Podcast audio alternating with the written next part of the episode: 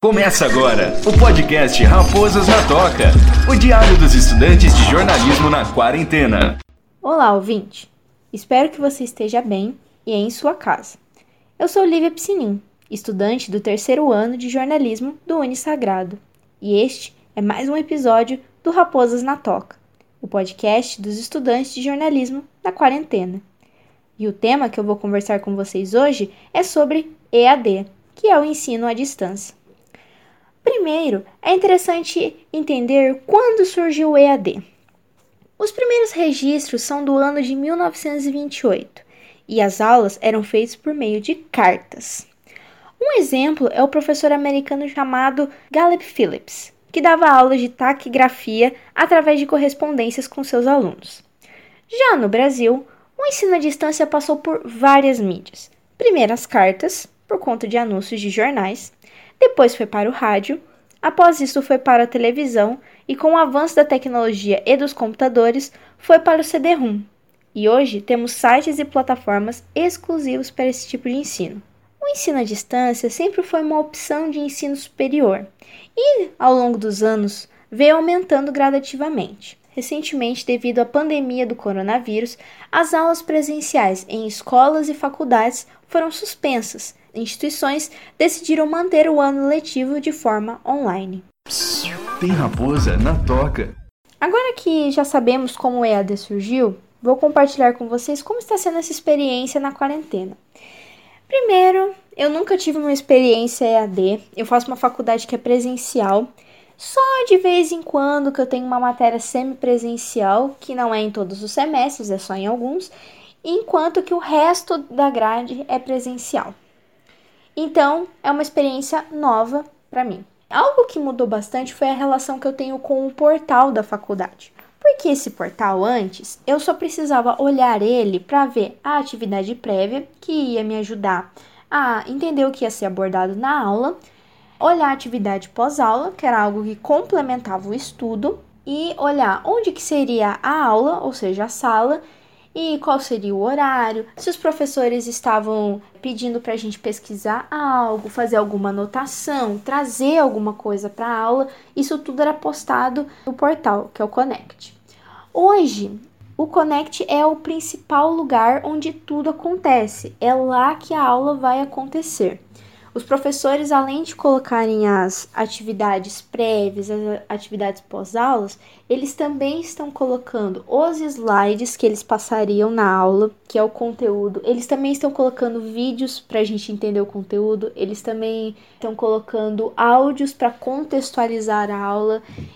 No início é legal eu contar para vocês que o portal, como foi uma mudança muito repentina, o portal ele acabou tendo uns problemas de não funcionar em determinados horários, tudo. E isso acabou criando um medo em mim de eu não conseguir acessar a aula em determinado horário do dia. Mas, assim, esse período meio que me deixou um pouco tensa, porque eu já não sou muito boa com a tecnologia.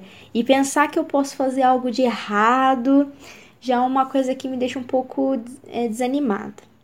Mas vamos para o que eu fiz durante essas semanas. Na primeira semana, eu consegui fazer tudo, eu não deixei nada pra, é, de entregar. Eu acho que uma coisa legal de vocês saberem é como eu estudo. O meu método de estudar é praticamente copiar tudo que tem no slide e passar para o caderno. Eu gosto de fazer isso, eu sou uma pessoa que gosta, é, sou uma pessoa muito visual, eu gosto de copiar, gosto de é, usar canetas coloridas, vários grifatextos, então eu faço isso como uma forma de estudar. E eu também gosto de fazer anotações sobre a matéria. E esse tipo de ensino é muito. Eu vi uma vantagem nele que é assim: eu posso escolher o meu horário de estudo. Então eu posso escolher qual o melhor horário do dia eu me sinto mais à vontade para estudar. Para mim, geralmente é durante a noite ou até de madrugada, dependendo do, do, tanto de coisas que eu tenho que fazer. Então, eu acabo fazendo isso. Eu também posso selecionar o que eu quero fazer naquele período, se eu quero fazer só uma atividade, se eu quero fazer todas as atividades e já mandar para os professores, ou se eu posso só copiar os slides E também uma coisa que está sendo legal é que eu tô tendo mais tempo para copiar. Eu posso copiar no meu ritmo. E eu posso ouvindo o áudio do professor enquanto eu acompanho o slide e fazer as anotações próprios slides sobre a aula. Isso foi na primeira semana. Só que a partir da segunda semana eu já comecei a ver algumas desvantagens nesse tipo de ensino. Primeiro que em relação a alguns aparatos tecnológicos. Por quê? Nesse, nesse semestre, eu tenho uma matéria que é a de edição de áudio e vídeo, em que eu tenho que usar um programa do computador para editar áudios e vídeos. Coisas relacionadas a fazer corte, a melhorar o volume, esse tipo. E o que acontece? Eu descobri que eu tinha esse programa no meu computador. E eu fui usar, eu consegui fazer o que o professor pedia, que era somente cortar algumas coisas de um áudio e eu ia mandar para o professor. Só que o professor estava pedindo em um formato MP3 e o meu computador não estava salvando em formato MP3. E eu tentei no próprio programa, em site de converter, eu não consegui. Tive que pedir ajuda para um colega. O colega também não conseguiu me ajudar. Em todo esse processo, eu também fiquei com muito medo de acontecer alguma coisa que estragasse o meu computador. Porque agora o computador é a única forma que eu tenho de mandar essas atividades. Eu dependo do computador para mandar essas atividades. Porque é no computador que eu faço.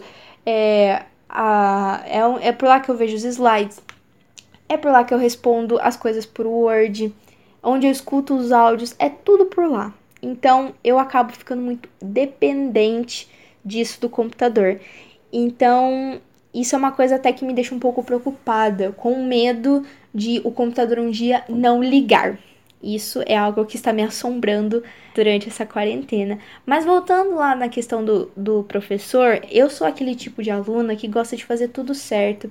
Eu não gosto de dar trabalho para o professor. Então, o fato de eu não conseguir fazer do jeito que ele estava pedindo me deixou muito muito frustrada e também triste, porque eu não gosto de fazer as coisas de qualquer jeito. Eu gosto realmente de aprender e de fazer certo. E uma coisa legal para você que está passando alguma dificuldade nesse período é você contar com seus colegas. Sempre tem aquele colega que é, sabe um pouco mais de tecnologia ou que pode te ajudar. Então, nessa hora, os colegas, eles ajudam bastante, além de te motivarem a respeito de todo esse período que a gente está passando. Mas, tirando os problemas técnicos também, eu percebi que em casa eu acabo ficando muito mais dispersa. Eu acho que o meu cérebro e o meu corpo entenderam que eu não estou na sala de aula, então é muito mais propício para eu ficar dispersa. Porque quando eu tô na sala de aula, eu sei que eu tenho que prestar atenção no professor, na lousa, na tela do projetor ou até mesmo nas pessoas que estão à minha volta. Então, parece que meu corpo e meu cérebro entendem que lá eu tenho que focar em determinada coisa, mas em casa tem um ponto positivo de ser só, só eu, porque eu posso controlar barulhos, eu posso determinar coisas, mas mesmo assim, existe aquela falta de contato com o professor, porque às vezes eu tenho uma dúvida e eu já perguntaria para o professor e ele responderia na hora. Quando é EAD, a gente não tem essa possibilidade, a gente tem que mandar e-mail para o professor e a gente tem que esperar a resposta, e a resposta muitas vezes pode demorar, dependendo da, da carga do professor em relação aos trabalhos dele. Então, isso é outra coisa, tira essa, essa interatividade da gente. Outra coisa também é que isso acaba gerando um desânimo na gente que pode fazer com que você fique muito triste a respeito disso, porque às vezes, quando eu não consigo me concentrar, eu fico um pouco desanimada. E até tem algumas dicas que algumas pessoas dão a respeito de você ir no YouTube, procurar músicas de concentração, músicas ambientes para fazer você relaxar e para você focar em determinada tarefa. Pode funcionar, é uma dica interessante. Eu, já, eu gosto dessa, eu tento, é, é bastante legal. Tem raposa na toca. Uma coisa que eu tento sempre me lembrar é que o cenário que a gente está vivendo hoje, ele é, ele já é desanimador e é um pouco assustador. pois tudo que temos agora é instável e a gente não sabe o que vai ser do futuro, ele está muito incerto. E muitas vezes essas aulas, elas me fazem sair um pouco da realidade, eu posso depositar minha energia em outra coisa. Só nesses últimos dias eu refleti sobre várias questões diferentes, como fazer um plano de assessoria de imprensa, é, entender como é o relacionamento do assessor de imprensa e de um jornalista. É, vi questões sobre censura, sigilo de fonte, princípios editoriais, como surgiu o podcast, como eu posso editar um podcast, quais são as tendências do rádio. Tive que responder perguntas sobre várias teorias que englobam o jornalismo, como a teoria setting, usos e gratificações e outras mais. E eu posso dizer que é muito bom ter esse momento da gente se desligar um pouco do mundo e fazer algo que a gente escolheu que a gente escolheu atuar. Isso é muito legal e faz você se distanciar um pouco de tudo que está acontecendo. De verdade, eu posso dizer que eu tô sentindo falta do espaço físico da faculdade, dos professores. Eu jamais poderia imaginar que 13 de março ia ser a última aula presencial, que era numa sexta-feira. E aí, na segunda-feira, que era dia 16 de março, eu recebi a notícia no grupo do WhatsApp de que não ia ter mais aula por um tempo. E essa semana vai fazer um mês que nós estamos assim.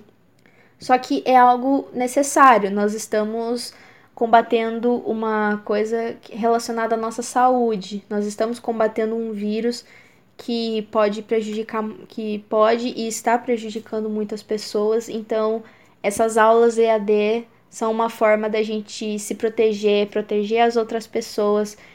Enquanto for possível, a gente segue fazendo tudo isso e eu espero realmente que com o tempo tudo isso melhore. Como essa foi a minha primeira vez fazendo um ensino à distância, eu tenho que ser sincera de que ele não funcionou 100% para mim. Se hoje eu fosse uma pessoa entrando na faculdade e me dessem a possibilidade de escolher entre o ensino presencial e o ensino EAD, eu ainda iria escolher o presencial. Eu sinto que eu funciono melhor assim.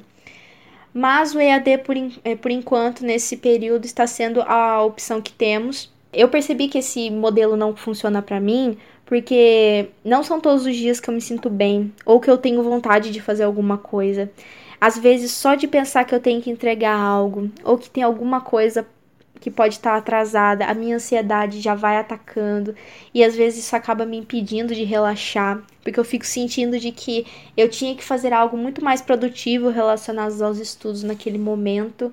E uma coisa que ajuda bastante é o que eu também estou fazendo, é você acompanhar páginas, tanto no Instagram ou vídeos no YouTube, de pessoas que, si, é, que estão passando por isso também. Você vê como elas estão, é, é, quais os métodos que elas estão usando e também tentar incorporar alguns métodos para você, para ver qual que mais funciona para você. Seja o uso de uma agenda ou de um aplicativo que te ajude a organizar, é muito legal você usar esse período para descobrir novas coisas. Eu realmente espero que tudo isso termine logo, que eu possa rever os meus amigos, os meus professores, a cidade de Bauru, voltar à minha rotina que eu nunca pensei que eu ia sentir tanta falta. Mas por enquanto, a gente segue no EAD, tudo pra gente continuar absorvendo conhecimento. Eu espero que você ouvinte tenha gostado desse podcast. Há outros temas que você pode conferir. É só continuar ouvindo. Eu espero vocês numa próxima vez. Tchau e se cuidem! Você ouviu o podcast Raposas na Toca, o diário dos estudantes de jornalismo na quarentena. Este produto foi desenvolvido pela aluna Lívia Piscinin para a disciplina de Laboratório de Jornalismo Radiofônico 2 do curso de jornalismo do Centro Universitário Unisagrado. Trabalhos técnicos: Guilherme Mariano, orientação: professora Daniela Buquembuso, Bauru, 2020.